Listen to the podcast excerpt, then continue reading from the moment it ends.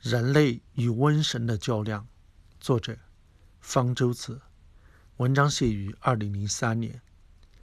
现代医学最伟大的成就之一，就是让传染病在世界上大部分地区不再成为对人类生命健康的重大威胁。以美国为例，在一百年前，导致死亡的三种最主要的疾病都是传染病：肺炎、肺结核和腹泻。而现在，三大生命杀手分别成了心脏病、癌症和中风。由于防治传染病而减少了夭折，无疑是百年来发达国家的平均寿命翻了一番的重要因素。大规模传染病的流行，古人之所谓瘟疫，在现代变得非常罕见。这使我们很容易忘记，在历史上，人类曾经饱受瘟疫的痛苦。只有在现代科学出现之后，人类与瘟神的较量才逐渐占了上风。历史上最骇人听闻的瘟疫之一是所谓黑死病，也就是现在所说的鼠疫。鼠疫自古以来在亚洲、非洲和欧洲就是一种恐怖的灾难，甚至改变了历史进程。例如，间接促使了东罗马帝国的崩溃。最广为人知也最为悲惨的鼠疫，发生于欧洲中世纪。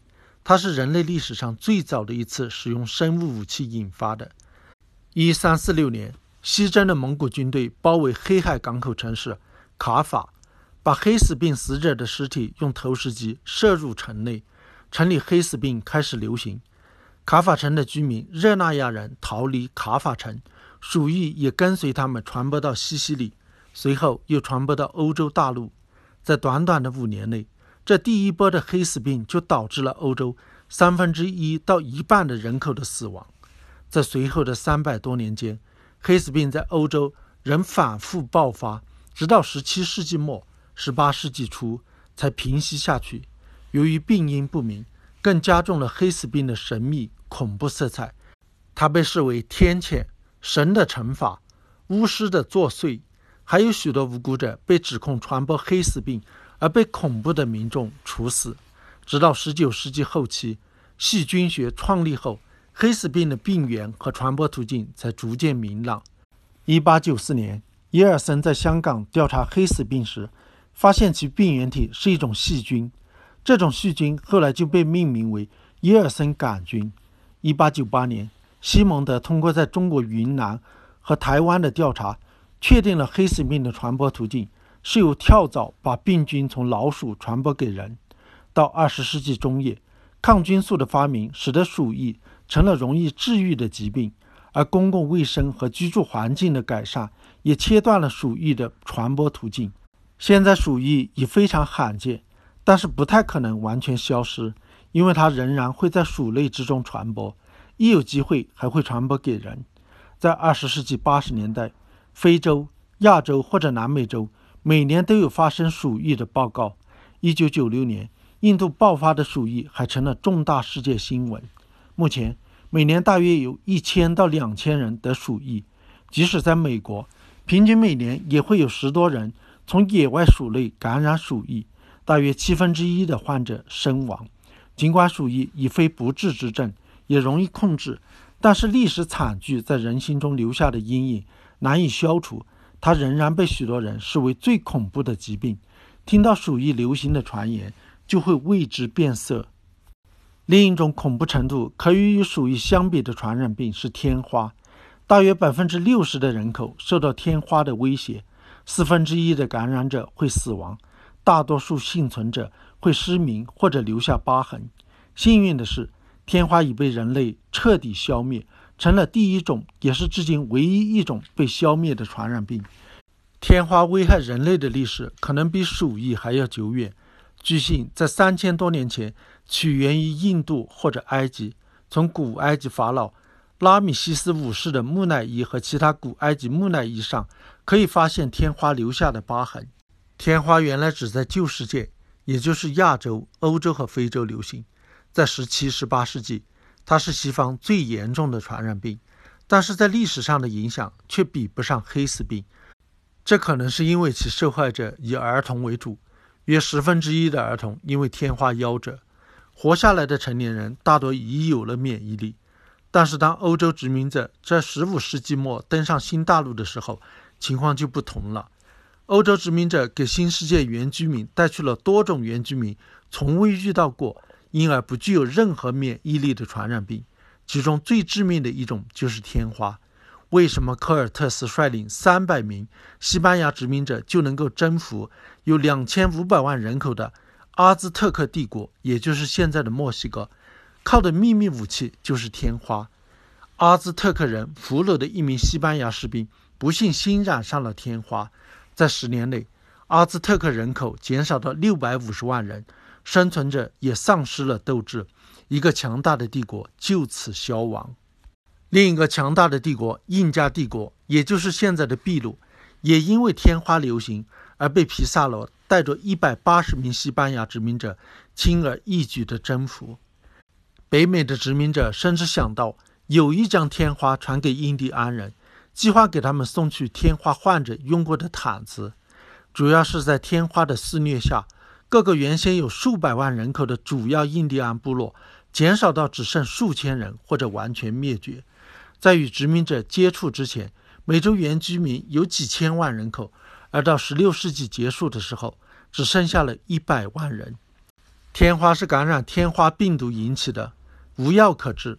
但是，一旦得过天花而生存下来，体内就有了对抗天花病毒的免疫力，不容易再得天花。这一点很早就被人们认识到，在古代中国和其他国家。都有人尝试利用这个特点预防天花，从天花病人的伤口采疫苗接种到健康人身上，但是这容易引起严重副作用乃至死亡。一七九八年，秦娜首创接种牛痘，但是种痘并没有得到大力推广。在种痘发明一百五十年后，在二十世纪五十年代早期，世界上每年仍然有约五千万人得天花。通过推广种痘。到一九六七年，这个数字降低到一千多万。就在这一年，世界卫生组织发起了消灭天花运动。一九七七年，最后一例自然发生的天花发生在索马里。一九七八年，英国实验室发生事故，有两名工作人员染上天花，这是天花退出地球舞台之前的最后插曲。一九八零年，世界卫生大会正式宣布天花被完全消灭。天花病毒在自然界已不存在，只有美国和俄国的实验室还保存着样本。天花之所以能够比较容易的消灭，有如下原因：天花病毒很稳定，不容易变异。天花病毒只能在人体内生存，不能寄生于其他动物体内。只要接种一次疫苗，就可以长时间具有免疫力。天花症状明显，容易识别。在消灭了天花之后，世界卫生组织又制定了在两千年全球消灭小儿麻痹症、麻风、麦地那龙线虫病等传染病的计划，这些计划都未能如期完成。其中较为成功的是消灭了小儿麻痹症，目前在绝大多数国家都已消灭，包括中国。和天花类似，引起小儿麻痹症的脊髓灰质炎病毒只能在人体内生存，可以通过接种疫苗预防。但是比消灭天花更困难的是，小儿麻痹症的症状不明显，多数感染者不表现出症状，难以识别，而且要进行多次接种才有效。历史上杀人最多的一次瘟疫，既不是鼠疫，也不是天花，而是几乎人人都得过的流行性感冒。一九一八年，一场致命的流感席卷全球，造成了两到五千万人死亡。尽管这场流感在美国被称为西班牙女士，但是它似乎首先起源于美国，有可能是从猪身上传染的。在那一年，近四分之一的美国人口得了流感，导致五十多万美国人死亡，几乎一半的死者是健康的年轻人。平时流行的流感虽然没有这么致命，但是平均每年在美国也导致十一万多人住院，三万四千人死亡。作为一种由病毒引起的传染病。流感没有特效药可治，可以注射流感疫苗预防，有效率大约为百分之七十到百分之九十。但是由于流感病毒极其容易发生变异，每年流行的流感病毒类型不一样，因此必须每年注射疫苗才能发挥作用。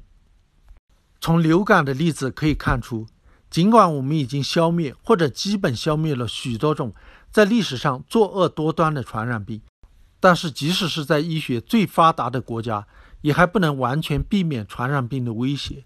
由于滥用抗生素，导致抗药性病菌的出现，有可能使治疗某些传染病变得困难，而且新的致命的传染病会时不时的出现，例如艾滋病、埃博拉病。西尼罗病毒以及最近出现的 SARS 病都能引起恐慌或者造成重大社会问题。环球旅行的便利更是增加了传染病在世界范围内传播的机会和速度。恐怖分子用生物武器人为制造致命瘟疫的威胁也不能排除。瘟神的挑战无休无止，我们不能放松警惕。在与瘟神的作战中，人类也许无法获得全盘的胜利。但是却能够赢得一场又一场的战役，而我们手中最强大的武器，不是求神拜佛，不是祖传秘方，而是科学方法和现代医学技术。